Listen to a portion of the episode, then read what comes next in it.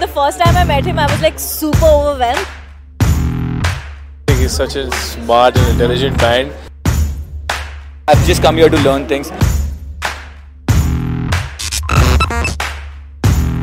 Do things like swimming, jumping, climbing. So what is the whole purpose of going fast? As I get faster and faster, I become absolutely cool. But Sadhguru, I really want to know what do you do to unwind? I don't wind up, first of all. There are millions of people following us. You think there's some, some sort of responsibility towards us on Just stay loyal to one thing, that your wonderfulness is not compromised for any damn thing.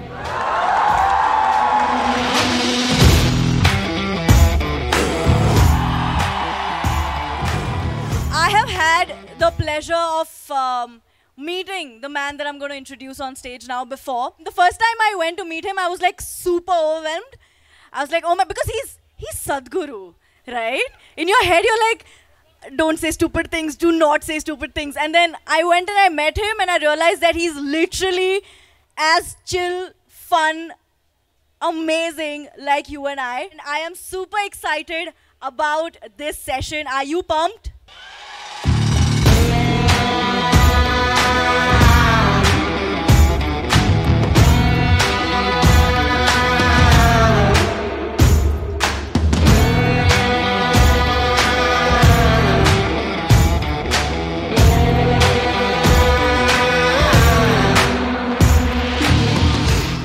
Awesome. Um, so on this discussion, I have, uh, it's not just me. Uh, this is going to be graced by two other very amazing YouTubers. So I'd like to welcome on stage Mumbiker Nikhil and Be YouNick. Whenever you're ready, guys, let's make some noise. What's up, guys? Once more.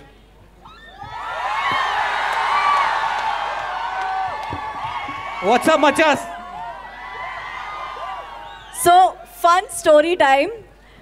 Nikunj forgot to pack an outfit for today. As always. And uh, we told him that we are dressing up, so you should dress up. so he's the only one dressed up now. I thought it was fun in my head. Sorry about that. I'm with him. You would no, but yes, you yes. look very yeah. That was the joke. That True, was the plan. Fine, whatever. I'll let that pass. Anyway, so this is happening. Um, this is a great platform for people like us to talk to Sadhguru. I have had this pleasure before, and I remember the, I, the one hour that I spent talking to you was the calmest hour I've had in the longest time. and it's, I just didn't know that you could feel like that, you know, when you're talking to somebody. Um, so to begin with, obviously, we have questions. All of us, we are a generation of questions. We always have them. We're always asking. Uh, no, we asked questions before you. Oh, great. So then we're taking that forward. Yeah. That's perfect. Uh, I have three questions primarily. So the first one um, is I'm, I'm going to jump right into it. You know, when you're in this age, when you're in college, when you're just out of school, you're in college, you're under 25, uh, um, every little thing that goes lo- wrong in life feels like the end of the world. For example, a heartbreak. Breakups are bad, right, guys? Breakups are tough. Failing in exams, fighting with your. Why is that funny? It's bad. Fighting with your family, getting in a fight, getting in a fight with your teachers, friends, and at that moment in time, it just feels like the the worst thing to happen to us. And then eventually, in a few years, you get to a place where you look back and you're like, "Yeah, patani, why I was stressing over this so much?" But in the in the time that you spent stressing over these things that went bad, you end up sort of like doing more damage. Do you get me? Do you know what I'm saying? Yeah. Um, so, what is your advice to all of us young people about this? You know, when the, every little thing that goes wrong in life at this age feels like the worst thing to happen to us. Namaskaram and good afternoon to all of you. Well, uh, it's not just under twenty-five people doing this nonsense. Even the sixty-year-olds are still doing the same nonsense. So, uh, he was just asking me, Nikunj was asking me, uh, or somebody else was asking me just now, why I decided to do this youth and truth and under twenty-five, all this. Well, it's a constant thing for me wherever I go in the world, 50, 60 year olds come up to me and say, after going with… through something with me, they say, Sadhguru, where were you when I was 20, 25? You came when I'm sixty, what is the use now? So I heard this for a long time. Then I decided, okay, let me step out and meet all those people who are below twenty-five years of age, because youth is a certain level of energy. But the problem with youth is, uh, by the time they figure out, by the time they bring some clarity to themselves, this energy is not a permanent thing. It will go down slowly. Well, I'm an exception But you will see most people slowly sink. But before the energies go down, if you had clarity, this would fire you in the right way. So it's like you're in a room, you can't figure out which is the door. If you had lot of energy, you would break your head. So I thought this should happen to people as early as possible, so that's why. But what uh, advice would you give them? What what should be the thought? What should be the first? What can be the first thought when we feel like everything's going wrong? Well, uh, we need to understand this. We are born here with nothing and we'll die with nothing. In between, whatever the hell is happening, you're on the profit side. no matter what is happening, you're still gaining, you can't lose. And anyway, life is not like your school or college, no matter which way you live, everybody shall pass, so what's the problem? You didn't get it? What? Sorry, I missed that. Yeah, I was like, what? I said, everybody shall pass, they didn't get it, I said. so. upar jayengi. Nobody is detained, I'm saying, because you lived not the right way, somebody gets detained, no such thing, everybody shall pass, so just the most important thing is you live, to live and to live totally. Living totally does not mean party seven days of the week. Living totally means every dimension that is there for a human being to explore must happen. It's very important. I have a question for you. Does one get less creative as they age? And if yes, why? Not me. Most of the people. So I Most think, of the people. uh, being creative versus exp- getting experience, that's what I feel. As they, as they age, the family, children, problems, solution, Uh, office, money. If there are problems, you could drop them, but can you live without them? Of course not, but So- creativity. So the thing is, see people, one fundamental problem is we have created an education system where you're misunderstanding memory and information as intelligence. This is the biggest mistake we've made. This is the reason why someone who is growing up in a city looks smarter than somebody is in the village, simply because of information. Information is not intelligence. Anyway, all these people who have some information in their head and they think they're very intelligent are going to be seriously disappointed because machine learning is coming. There will be… if you are… if you are a PhD in something, your phone will know more than the PhD. So, this pretense of having memory, pretending that memory is intelligence, has to go. Now, young and old is just a question of the burden of memory that you carry. You don't know how to carry your memory. What… see, we must understand this. People are not suffering their life. They are suffering two most fantastic faculties that we have, that only we have, no other creature on this planet has. One is a vivid sense of memory and a fantastic sense of imagination. So, this is all people are suffering. What happened ten days ago, you're suffering. What may happen day after tomorrow, you already suffer. You are not suffering life, you are suffering your memory and your intelligence. When are you going to learn to handle this? Is twenty-five too early, you think? No. You must figure it out as quickly as possible, how to handle my memory and my imagination to my benefit. If you don't know this, twenty-five or fifty-five or sixty-five, you'll be still the same. Because sixty-year-old people think they have a right to worry themselves to death. You don't have to worry yourself to death, death will anyway come. I'm saying there's no need to work for it.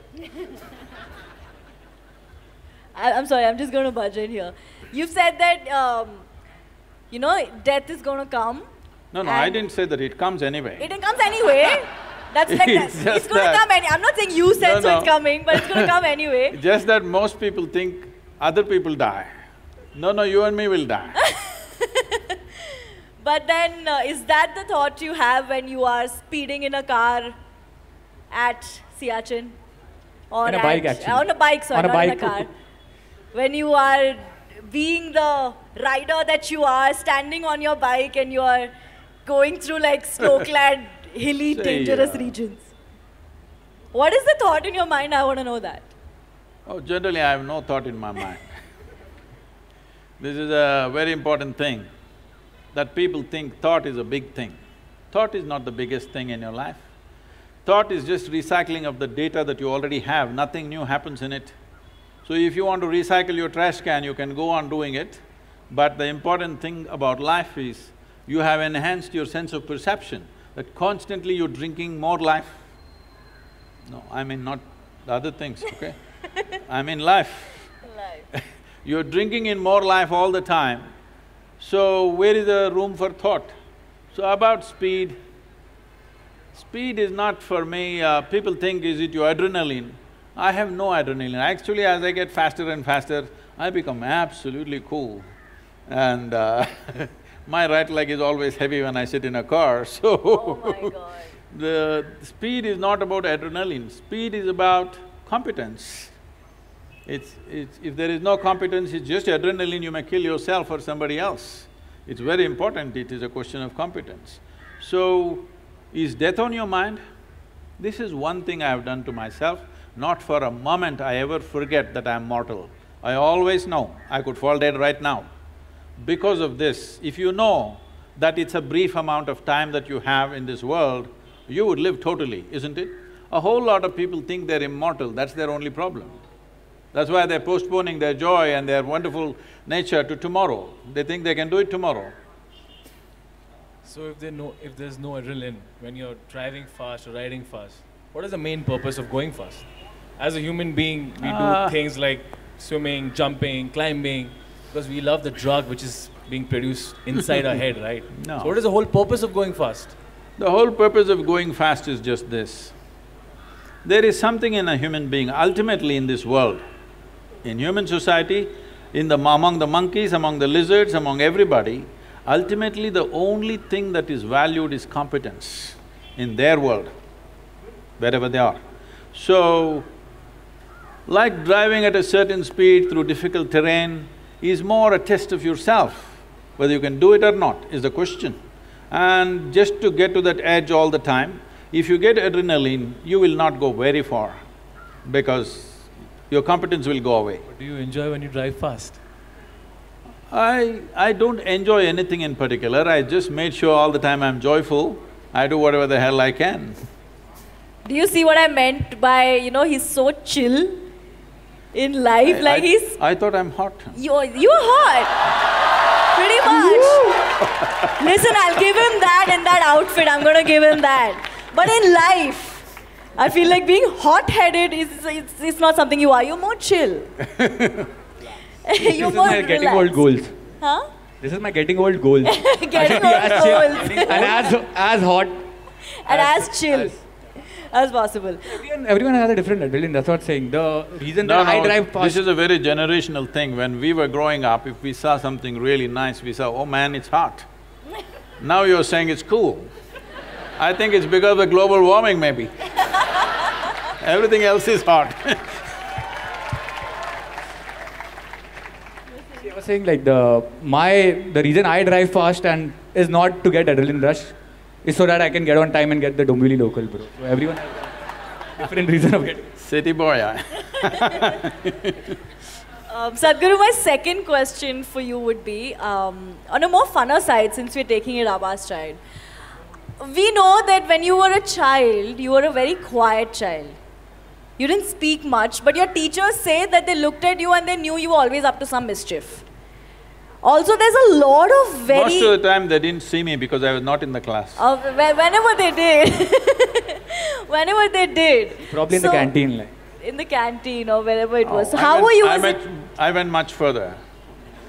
Yes, we, we, we would like to know about how further that was. Oh. We want to we want to hear a story from then. We would love to know that. Just yesterday, two of my teachers who were in high school, in the demonstration school in uh, Mysore, you know, re the regional school of education, they came to visit our yoga center. So now they were all overwhelmed seeing the center and the work that's happening. so they were asking me, you know, one teacher did not remember my face or anything about me. I said, that's because ma'am, you were teaching algebra and I never was there. So it's not your fault that you don't remember me So how further, uh, should I tell, should I expose myself like this in front of… We would love to I know. would love to know. We want to know. See, for me, I… I found everything… Fortunately, the school was located in a place where there was a whole lot of nature, there was a lake close by and forest and everything. So for me, I got so engaged with those things. My… if you want to know my first venture, they put me to school uh, at the age of three and a half. I was three and a half years old and they put me to school because I was kind of spilling out of the house a bit. So this maid holds me by the hand and takes me and leaves me in the school. I kind of after few days I resisted that she can't hold my hand and take me to the class. So I made a deal with her, you have to leave me near the gate. So she left me at the gate and of course, I did not go into the school. I found the Grand Canyon, really. And I explored life and it was so fantastic. Over three months passed like this and somehow they discovered I have not been going to school for three and a half months. But the worst thing they did was, when I came home, they were all accusing me, you have been playing in the gutter. They reduced a Grand Canyon into a gutter. So in my experience, it was like a Grand Canyon, I collected a whole lot of species.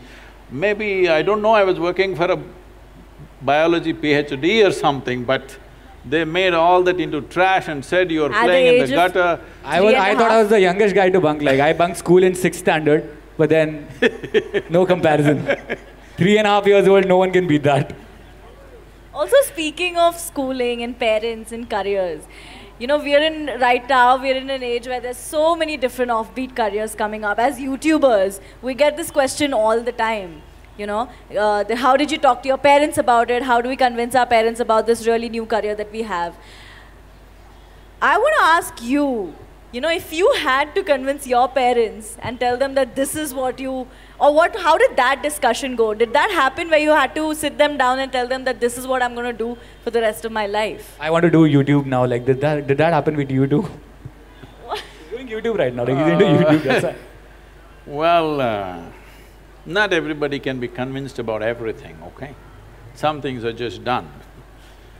So, just to give you an example, when I… when I uh, passed my twelfth standard, at that time it was called PUC, after that I decided I will educate myself, I don't want to go to college. This is a family where everybody is educated, not going to college is like sacrilege. At least today there is a little more uh, flexibility. Those days, it's like if you don't go to college, you're finished. Because now probably if you don't go to college, you may lose your lifestyle, but you won't lose your life. That was a generation, if you don't go to college, you lost your life, you on the street, that's about it. So they were terrified of this. My father being a physician, he was just freaked about it. He is a very studious man, all his life, first, second, third in everything that he has done. So he couldn't believe this, that I want to educate myself. So I did one thing. And because of this, suddenly everybody thought I'm become some kind of an enemy. And uh, they were not even talking to me properly. I did one thing. I was a… just to tell you, I was such a big eater. I would eat ten times, eat more, at least ten times of what I eat today. But I never was putting on weight or anything because my level of physical activity was such. Uh, I could just run up a coconut tree, I was made like that So I was every day cycling about 50, 60 kilometers, swimming in the Kaveri and going back like this, so eating this. I decided to go to the Mysore University library. Every day when they open at nine, I went, eight in the evening they close. That entire time, I sat there read all kinds of stuff. From Homer to popular mechanics, to National Geographic, to literature, to geography, this, that, whatever. Whatever came my way, every day for one year, I read like this, just all kinds of things. But the most important thing for me was, though I was such a huge eater at that time, this one year I went without a meal. Morning I ate as much as I could, breakfast at home, and I went there and sat there the entire day without a meal, which was a huge achievement for me because without food I could stay. This kind of expanded my way of looking at life. But, uh, you know, family drama started, my mother started crying when the next academic year comes, go to college, go to college, go to college. Then I said, if I must go to college, I'll go for literature. My father said, what will you do reading poetry? You must become a doctor, he has seat ready for me in the you know, military medical, medical college, everything. I said, no. Then they said, uh, okay, at least do engineering. Then I said, see, Please do engineering. if I say I don't want to be a doctor, if you told me become a veterinary doctor, Ayurvedic doctor, at least a witch doctor, I would look at it. If I say no doctor, you say engineer, I'm not going to listen to this. Your problem is society, your problem is not me. So I just went for literature and these three years, I went there in the beginning and they all had ready-made notes, the teachers, they would read and everybody writing down. Those days fountain pens, kara kara kara kara, it makes noise, it just irritated me. I said, I don't want to listen to this kara kara noise, I gave them a suggestion. If you give that notes wherever you got it, we will photocopy it and give it back to you. We don't have to come, you don't have to come. Then it, you know, if I'm there, I'll ask hundred questions. So they didn't like it, then I made a deal with all the teachers that they'll give me attendance. That was my only concern. So once a month I just… once a month I went to college just to check if they're keeping their part of the deal. My life is so similar, yeah. So I explored the geography of Wa- Mysore district in such a way, every village track, every hill that is there, every little bird nest, whatever is there, everything I paid attention, paid attention, just wandering aimlessly. But today, like when I went for the Rally for Rivers board where all the top experts are there, some questions came up when I just telling them casually, they said, Sadhguru, how do you know all this? I said, what… what was aimless wandering? Where I paid absolute attention to everything, from a worm to an insect to anything and everything I paid attention. Now it's become formidable knowledge. I never intended to learn anything, I just paid attention because it was life. And this is all it takes. We have come here to live. There is no other damn purpose. Those of them who want to go to heaven can go today. Why are they postponing? If it's such a great place, I don't see why you should postpone it, isn't it so? This is very important for the youth. If anybody says there is a better place than this earth, it is a crime. It's because of that we have destroyed so many things here.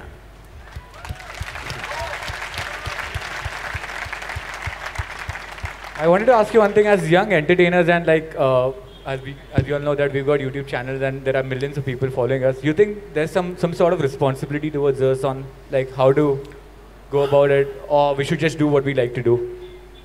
Uh, what is it that you would like to do? Let's look at that first. See, essentially everybody is doing whatever they're doing, mainly because they think in some way it enhances their life, it brings pleasure to them, it makes you wonderful. Have you been… certain moments of your life, I'm sure you've been absolutely wonderful to yourself and to everybody around you, isn't it so? All you have to do is just be loyal to that one thing, that you're always wonderful. That's all. Rest of it will naturally happen according to your intelligence and capability, what has to happen will happen. You just be absolute loyalty to your own wonderfulness. This is like, it once happened, there was a man called Shankaran Pillai who was running a pet shop. And uh, someone came and uh, they wanted to buy a dog. There was a reasonably grown-up dog, a golden retriever. He said, I would like to take the dog, how much is it? He said, twenty-five thousand rupees. I said, come on, for a full-grown dog, twenty-five thousand, why? He said, it's too wonderful. He said, yes, it's a wonderful dog, but twenty-five thousand, that's the price. So he paid the money, he took, petted the dog, the dog was very friendly. Then he was just about to leave, he asked, but is this dog loyal? Shankaran Pillai said, absolutely loyal, I sold him twelve times, within hours he's back. So no matter what is happening, just stay loyal to one thing, that your wonderfulness is not compromised for any damn thing. It's important. So the moral is you should be loyal and you should be unique.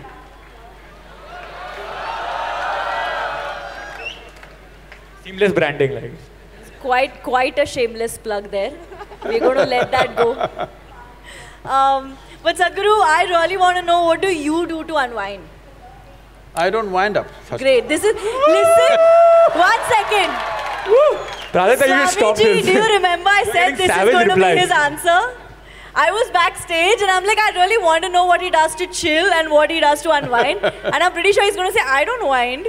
But no, for real though, other than we know that sh- there's a fun side to you, your sense of humor is great, you have all these cool cars and bikes and all of that. nothing. It's just there. somebody, somebody, because when they want their car or motorcycle to be really driven, they bring it to me. So I give it the works. but is it we are true? meeting backstage, right? Huh? We can, we are meeting backstage, right? But is it true that if anything goes wrong with your uh, bike or car, you'll not let anyone touch it and you will make sure it's okay by yourself? Uh, that was a long time ago. Now I don't have that kind of time. Awesome. I think uh, we're going to open this up to the audience because I'm pretty sure a lot of us have a lot of questions. So um, we'll go one by one. Do we have a mic in the audience though? Perfect. Okay, hello Sadhguru. Um, I wanted to know what, what, what is the one major difference you see between the youth of your time, like when we, you were young, you're still young, but uh, literal senses, and um, the youth of this generation, like what's one major difference, and what's that one quality you would want of that youth to be imbibed in this generation? Uh, if you ask me what's the major difference, what I saw… This is go- the difference. Uh, what I saw going around meeting a lot of youth of today is, during our time, we were always thinking about what we can do for this nation, what we can do for this world, how to cause a revolution about something. Always the debates and discussions were around that. But today, most youth are only talking about their own personal aspirations, which was quite, uh, I don't know, it's amusing and also little alarming sometimes. Uh, but at the same time, it is largely because of the economic comfort you have today, which was not there at that time. That's the main reason. So if… Uh, because in this country, we're still not one nation, all right? There are people who are living in the highest level of comforts and well-beings, there are people who are somewhere in between. At least you can easily make this country into five layers of uh, existence, literally. Just now, uh, I was in Trichy this morning and uh, I was talking to the farmers, if you look at their condition, it's a large congregation of uh, farmers in Tamil Nadu. If you look at them and if I look at you, this is a different world altogether, it's not the same world. So because it's like this, still there are parts of India which needs some revolutionary action. There are parts of India where personal aspiration is good enough. I think uh, it's important that there's a part of you which constantly thinks about how to cause some kind of a major difference to the larger populations. This must be there in our minds, it's important. All right, let's take… We've got time for two more questions, I think. And I'm not going to choose, I'm not going to be the villain here. Akshay? Hi, Jova's here. Hey guys.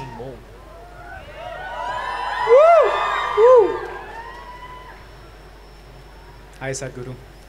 So I have to say, I really appreciate how how much of a healthy mind it seems that you have. The way that you process information, the way that you experience the world, the way that you are you seem to be present at all times, even the way that you're putting that much of attention in me. Really appreciate that presence. Um, I talk a lot about mental health with the youth. Um, it is a word that more and more I become uncomfortable saying because when you say mental health, you're already separating the other holistic health to one that focuses only on the mind, right? And when I talk about mental health, for me is body health, is spiritual health, and it's not only the mind, right? Um, I wear a shirt that says breathe because for me it's also connected to the, to the body. My question for you is can you talk a little bit about the connection between the mental health and the spiritual health? Because I see so many similarities in the way that you're experiencing the world, which seems in a, a very spiritual way, but I also don't even want to call it spiritual because it would be creating a division of how to experience the world. So, You, Can you share some? better avoid that word because it's the most corrupted word on the planet right now. so, let me put it this way. In the yogic sciences, there is no separation between what is body and what is mind. We talk about the body like this, physical body, mental body, emotional body, energy body, etheric body and uh, there is what is called as Anandamaya Kosha. So the five bodies is what we're talking about, we're not talking about a mind. Because what is it that you call as a mind? If there is a certain volume of memory and a certain amount of intelligence attached to it, that's what you call as a mind, isn't it so? Yes, it is. Is it so? Hello? Why are you not in talking terms with me? huh? So, if you look at this, every cell in your body has much more memory and much more intelligence than your entire brain has. For example, memory. You definitely don't remember how your great-great-great-grandfather ten generations ago looked like, but his nose is sitting on your face right now. Your body remembers even a million years ago how your forefather's skin tone was, not forgotten a thing. This kind of memory processing is not possible in your brain, for sure. And when it comes to intelligence, what is happening in a single molecule of DNA is so complex, your whole brain is not good enough to figure that process. So both in terms of memory and intelligence is a lot more all across this body than just here. This has become important mainly because we have uh, kind of taken education straight out of uh, European culture and put it here. In the European culture, thought became very important because they went through about three hundred to four hundred years of very dogmatic religious practices, that anybody who thinks something different was dead. So, they broke away from that about 150 years ago, which they called as Renaissance, which was a big breakthrough for them, that they could think for themselves. Otherwise, everything that you nee- need to say is already said in one book, if you say one more thing, you're dead. This was the culture. So they made thought, human thought into a very big thing. But you understand this, whatever kind of thought you have is only from the limited data that's coming, that's already stored in your mind, isn't it so? With this limited data, you may make permutations and combinations of it, but nothing new will ever happen. So, when we say mind or manas, we are looking at a dimension as memory as a separate silo, which is all across the body, there's more memory in every cell in the body than here, and we are looking at intelligence as chitta, as something totally different. So to keep these two things separate is most important. It is only your memory which gets corrupted. It's in your memory that you go sick. You cannot go sick in your intelligence. If I speak this, people will become very, you know, they think it's not compassionate to say these words, but I want you to understand this. This is because we have gotten trapped in our own memory bubble that this memory can go corrupt. What happened ten years ago, it can rot in your mind and become something very big after some time and cause this. Well, people always will argue, but there is a chemical process. Yes, this is the most sophisticated chemical factory on the planet. The question is only, are you a great CEO or a lousy CEO? There is a way that you can keep your chemistry the way you want. Just look at my eyes and say, I'm always stoned. Yeah. Never touched a substance, always stoned and I can calibrate I can calibrate how intoxicated I want to be or how less I want to be any moment. This is not something… see, the, the important thing is this. The question is not about intoxication being good or bad. The problem is it takes away your faculties. That is a problem. So as we looked at it earlier, one of the most important thing for a human being is that our actions are successful. Whether you're driving or riding or doing something, if you throw a ball, it must go where you want, otherwise you feel not good. Because the purpose of human action is success. So if success has to happen, your body and your mind must take instructions from you. So within… with alcohol, drug, the problem is your body and your mind won't take instructions from you, that's the whole problem. So we are not against intoxication, we are against you becoming incompetent, that's the important thing. So uh, we can show you a way that you can simply sit here and totally stoned out, without anything from outside. You want to tone it down this moment, you can just tone it down and do what you want. Absolutely no impact on the system.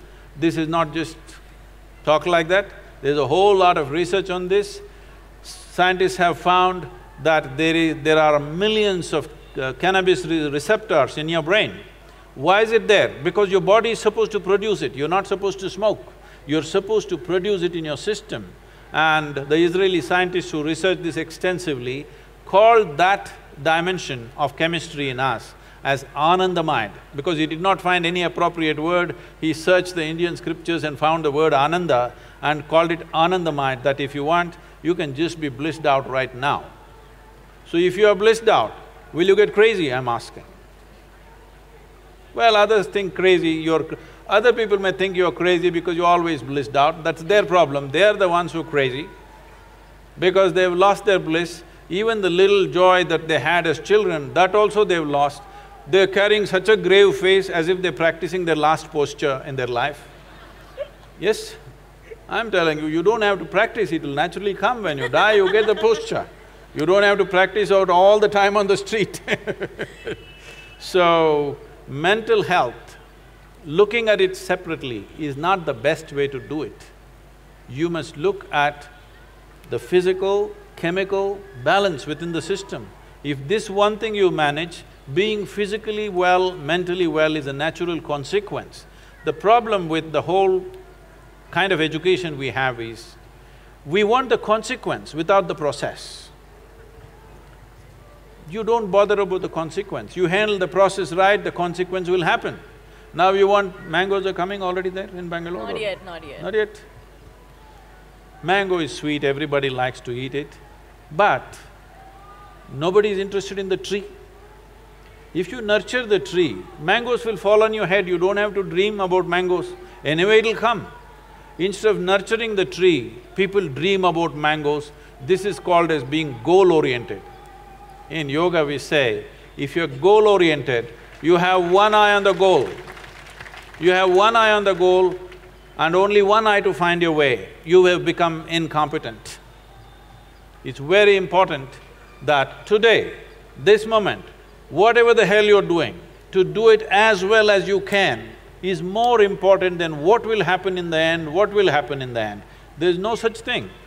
Somebody, uh, one of the celebrities in the country coming and asking me, Sadhguru, can you tell us how we can beat Pakistan in the cricket match? I said, beating Already do. Pakistan, beating Pakistan is Indian Army's job. You bloody hit the ball, huh? How's the Josh? All right, we've got one more question right there, Akshay. Okay, by the way, guys, little piece of good news. It's not last three questions. We've got a lot of time on us, so it's cool. It's chill. I just want to like, um, sorry, just before the, taking the question, I just wanted to ask, so if you're not goal, goal oriented, I feel that you push your goal too. So what do you have to say about this? When you it's not don't- just the process. No. See, well, to set a direction, we have a goal, all right? Whether you want to go this way or this way, you created a goal. But that's all the job is. Once you… once the goal has set the direction, it is a question of efficiency of walking or riding or driving or whatever the means of going there, isn't it? This will… see, everybody has a desire to win. But your desire is only a direction, Uh, your desire doesn't do anything else. A desire sets you in a certain way. Desire doesn't get you to win. Every fool wants to win. but only who, those who play well will win, isn't it? I want to ask you one thing. What makes us a human being? You said we can get stoned whenever we want to. So what makes us a human being? And you think greed? I thought you were already born a human being. No, no, no, no. What makes you a human? That's that's science. what makes you a human being? You know, not the organs. Hmm. Talking about what is the whole purpose. Does greed uh, plays an important role in the evolution of a human being? And if we if we make if we see the life so easily, like you know, if you want to get stoned, so easy. Oh No, no, no, I'm not talking about getting stoned as No, no, no, becoming… No, no, this is important. See, because till now you have understood the word stoned as sitting in someone place like this, like a dead chicken. No, no. I'm asking. That's why Nikhil is not taking off his glares actually. Yeah, stoned. I'm talking about… I, I I have mastered that technique also, by the way. That's why. I'm talking about being stoned means you are in a state where no matter what is the nature of activity you're doing, with who you are, what is the result happening or not happening, you're still on, all the time you're on because you're stoned, otherwise you would bet- be affected. But right now people's idea of being stoned is sit in a corner like a dead chicken. That's not my idea of being stoned. You're hugely empowered because you're intoxicated. So what is the purpose? Purpose. You want to know? Now, uh, what makes you a human being? See, there are many creatures, people say approximately there are over a trillion creatures on this planet. I, I just want to cut you. Like my father used to tell me, like uh, I was a very uh, dumb child. Like I never used to I focus on studies. yeah. yeah. Because I used to ask a lot of questions. You know, I No, I never no, used to because I'm your father's age, I'm saying I can I never used to understand anything. I was. I say that's I was very bad in studies. I was. I Uh, you was- cannot say. I can say, I'm your his father's age, I can say. So it's- it's like he's like being sad, being greedy, being hardworking. You know, it's it, that makes you human. That's a part of your life. Uh, You… you asked the question, you're trying to answer it, what is No, this? I just want to know. Like, I was listening to you. So what makes you a human being? There are over trillion creatures on this planet, from worms to insects to birds to animals, all kinds. Many of them fantastic creatures, a lot of people even call themselves uh, that I'm a tiger, all right? Many are calling themselves lions, but tigers, lions, elephants, no matter what they are, they're just called that. We never call them a tiger being or a lion being or an elephant being. Only for you, we said you are a human being. This is because you are the only one who has the capability that if you exercise your choices, you know how to be. None of them know how to be. They're all programmed for compulsive reactions. They exist in a world where it's all by compulsive, instinctive reactions, but you know how to be. But human beings are trying to prove that they don't know how to be. They just don't know how to be, most of them, unfortunately. They're trying to prove the nature wrong. But you know how to be. Only thing is, you must keep your choices open. Choices means, right now, is it true? If you wish, you can sit here and look at the person next to you, think some really horrible things about this person sitting next to you and get little depressed, why am I sitting next to this horrible creature? Possible or no? Possible. Or you can look at them nicely and think wonderful things about them or don't even have to think anything. If you don't think anything, simply look at another life, you can sit here in wonderful company. Possible or no? So you being wonderful or horrible right now is a choice. Are you exercising the choice or you falling back in evolution and behaving compulsively? That's all the big difference. A human has the capacity to be a conscious life and we also do the same things. They are born, we are born, they eat, we eat, they reproduce, we reproduce, they die, we die. We're doing the same things. But the big difference is we can do it consciously. They do it as a programmed system. This one thing if you do, suddenly you will see your experience of life is so phenomenal that it is such a big phenomena, what is the meaning of life? Such a question will never come to you. There is no such thing as meaning of life. It's a phenomena beyond all meanings. If there is no profoundness of experience, if you're living on the surface, especially if you're living in the thought process, then you are thinking, what is the meaning? Because all you have is words. When you're full of words, you want a meaning for the word. Tell me what is the meaning of a tree. Tell me what is the meaning of a bird. Tell me what is the meaning of the cloud. What is the meaning of the empty sky? Is there some meaning to it? Meanings exist only in human heads. The universe has no meaning. It's too fantastic to be trapped in a meaning. That's the universe. All right, let's take. Guys, tell us your name so we'll know you. Uh, namaskaram, Sadhguru. My name is Rakesh. First of all, thank you so much for being here. I should say on this planet to guide us. Oh, I've been here only. Do I, I know I look… See, this happens to me. Whenever I… whenever I land in United States, in the immigration, these days I have global entry, so it's okay. Otherwise, always I stood in the immigration where it's marked uh, resident alien. I look around and see I'm the only one who fits the description.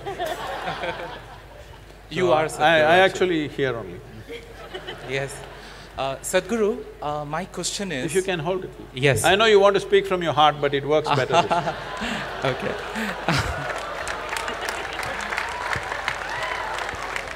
I'm quitting, I'm quitting comedy now, right? Okay.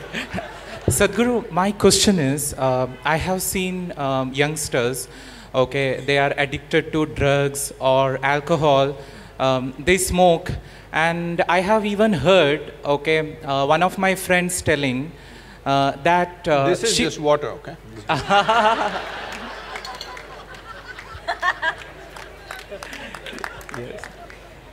I, I have even heard one of my friends telling, if I recollect collect, uh, correctly, uh, that even Lord Shiva used to consume, okay, substance. Uh, and they take it as an excuse and they imitate it, uh, saying that uh, even Shiva used to do it, okay, why should not uh, we imitate it? So that is the excuse which, you know, few of the youngsters you know, take it uh, to consume the substances. So, what is your uh, advice to them? Well, uh, everybody is uh, these days asking, why can't all these things be made legal? Why do we have to buy it in the back street? I understand the logic, but uh, the thing is just this, why can't I smoke…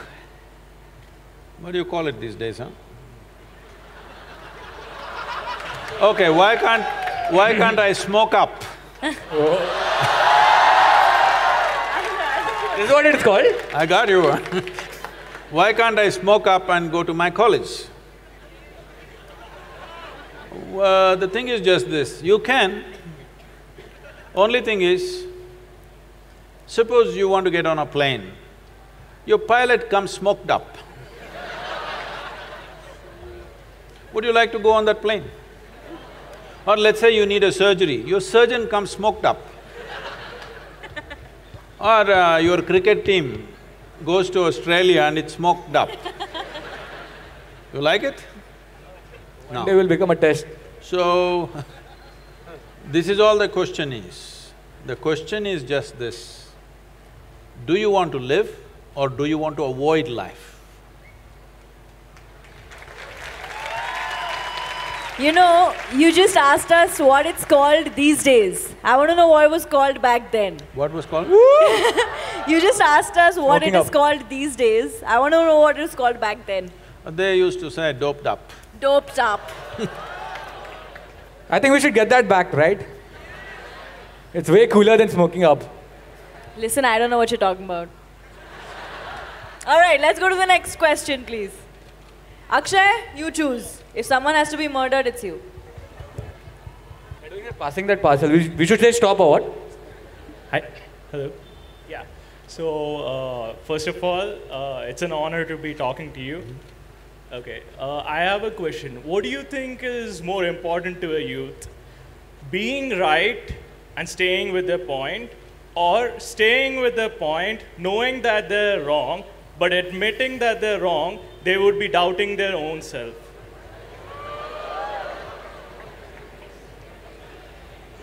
It's not a tough question. She's asking if you're smoked up.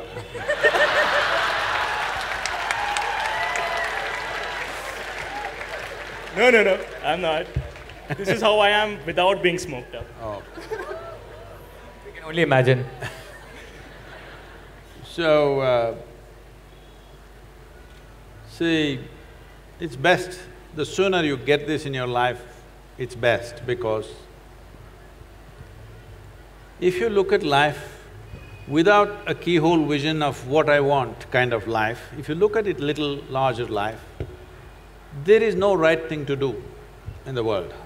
There's no really something called as really right and really wrong. It is just that people are taking positions and saying, I am right, you are wrong. If you go in terms of, in any situation with people, if you talk about who is right and who is wrong, of course I am right and you're wrong. This is the basis of all arguments and fights and everything else, conflict, isn't it? So instead of looking at what is right and wrong, what don't… why don't we see what is appropriate to the situations in which we exist? What is the most appropriate thing that I can do right now? What would be best for me and everything around me? That's what I do. This may not be the right thing. If you want to take examples like this, in Tamil Nadu, traditionally, they have this, a real man. A real man means, is called Ayira Ane Konnavanu. That means one who has slain a thousand elephants, he is the real man. Well, Veerappan got half the way, but we shot him dead as a criminal. So I'm saying, those were times when elephants were just in such numbers, if people had to live to protect them, a man would go not with a Magnum 400, but with a sword or a spear and kill the elephant, that guy was a big hero because he killed the elephant. But today, if you kill the elephant, you know where you're going. So, the question is not about what is right and wrong. The question is, what we are doing, is it appropriate to the situations and the times in which we exist? Above all, see, people are always talking about integrity as good versus bad, right versus wrong morals, ethics, values. I'm uh, on camera, I'm telling you, I have no morality. For me, my integrity comes from my humanity, not from my morality. Because morally correct people are doing the most horrible things on the planet. People who think they're morally correct, they do the most horrible things on the planet to each other, human beings and to larger groups, all kinds of things. If you don't let your humanity sleep, well, when you say humanity, the important thing is this because you asked what makes you a human being. In your brain, there is something called as a reptilian brain which is approximately the size of your fist. What is the rest of it? That is the cerebral cortex. So the fundamental difference is this, the reptilian brain always wants to set up boundaries. You… Uh, in Bangalore city, are the dogs peeing all over the place? Are they? Hello? I'm just asking, is life still working? So he's peeing all over the place not because he has a urinary problem or something. He is building a pee kingdom. He's setting his boundary all the time. This is his nature. He cannot think beyond that. He has to set his territory, he has to set his kingdom. The most fantastic thing about the human being is, we can use another dimension of intelligence which has happened only to us on this planet, that we can think beyond our boundaries, we can live without boundaries within ourselves. Well, we've still not built a world where we can erase the national boundaries and other boundaries and live. But at least in our minds, we can erase our boundaries. If you do this one thing, if you have erased the boundaries in your mind of who is mine, who is not mine, do whatever the hell you want, everything will be right. All right, we'll take one last question, Akshay. If you want, you can ask me. Hello. Uh, hi, Sadhguru. Uh, my name is Pranoy over here. I am 24 years old. And, Oh, uh, you're just one year short, after that they'll throw you out of here, huh? yeah, yeah, I guess. So I didn't have a specific question when I picked up this mic. This is something more personal. And I… If you can hold it right, it's not very clear. Yeah, uh, so this is not a very specific question or generic for that matter. I, uh, I hope that this question will answer a lot of others. Hey, ask the question, what is this? question sorry. has so much No, the question is so long. So I just wanted to ask that there are goals that I want to achieve, and I also know that there are certain things I, don't, I shouldn't do that will hinder my progress. So there, I'm trying to find methods of accountability for myself where I can push myself and get that. As you said that we all are trying to win in some ways, but I'm not able to figure out methods of accountability within myself to reach that. If that makes sense. No, it doesn't. I'll, I'll answer the question anyway. I want to break it down. I don't know if I, like, you know, I have the similar question that I want to reach somewhere and there's few ethics of me which is stopping me to do certain things which will make me reach there faster. So, yeah, ethics or morals, you can say. So, what do you do about it? should we concentrate on the goal and reach there faster or should we, should I hold on to my ethics and morals and let it be a little slow and be there? See, uh, whatever you do in your lives, I'm sure each one of you will go out and do so many different things. But whatever you do, is it very important? It is relevant to the world in which we are living. Hello? Is, it- is it very important? It's relevant? Suppose you set a goal today, in next twenty-five years, this is where I want to be. In those twenty-five years, the entire situation changed, but you are still going that way because you want to get your goal. Isn't it a disaster? So everybody is thinking, my dream should be fulfilled. Let me tell you what's my blessing to you. How's the Josh? How's the Josh? My blessing to you is, may your dreams not be fulfilled. Let something that you could not dream of in your life happen to you. Because what can you dream of? I'm asking you, what can you dream of? Only a little exaggeration of what you already know, isn't it so? Can you dream of something, something totally, absolutely new, which is not in your experience? So you are ruling out all the possibilities of life simply because you have set a goal, because somebody is telling you, you must be goal-oriented, goal-oriented. No, you don't be goal-oriented. Constantly work on how to enhance this piece of life. It is like, uh, you know, you have a Maruti car, nothing wrong with it, it's a good car to go home and go to the office. But you want to race on the F1 track. Well, four wheels are going to go in four different directions. If you want to go on that kind of speed, you don't dream, you build the machine, isn't it? Similarly, if you really want to go somewhere in your life, you build this one. Don't worry about the damn goal. We don't know what opportunities the world will open up tomorrow morning. How do you know? Just… just make yourself into a fantastic human being. You will see, life opens up in a million different ways. But if you have one silly little dream and you work for it all your life, what is the point of that? So may your dreams not come true. Let something that you could not dream of happen to you. I feel like all three of us relate to this on a very personal level because Nick wanted to be a bartender. Nikhil wa- uh, was the in. I was actually. You, yeah, he became a bartender. Nikhil was working um, as airline crew. I was working at a, as a radio jockey, and I remember we were, we have this conversation every now and then where we are like, you know, this was the goal we had, and then nobody saw YouTube coming, nobody saw this happening, and then now suddenly we have a life where we can sit and talk to Sadhguru in person. So, So, don't waste your How life… cool is this? This is the new dream. Don't waste your life dreaming. Keep your eyes and every damn thing that you have open and look. There are a million doorways I think this brings us to the end of this session. Uh, listen, again, I think the calmest hour we have spent. What do you guys think? Two times in a row. Thank you it. so. Yeah, I know it's a very weird vibe. Like I was just like after our discussion, I remember just standing and thinking, I was like, what just happened? Did I even talk at all? Maybe I was stoned. Hey. Doped up. But thank you so much, Sadhguru. And thank, you, to everybody uh, who is here. Um, have fun, guys. It's going to be great. We're going to take your leave. Thank you. Bye guys. Let's do it. Check. Okay, on that note, we'd like to get a picture with Oh, all of the can we do panelists on stage. Would you all like a picture? Yes? So just crowd around the middle and turn around and face the cameraman. A big round of applause, ladies and gentlemen, to the panel on stage. There you go.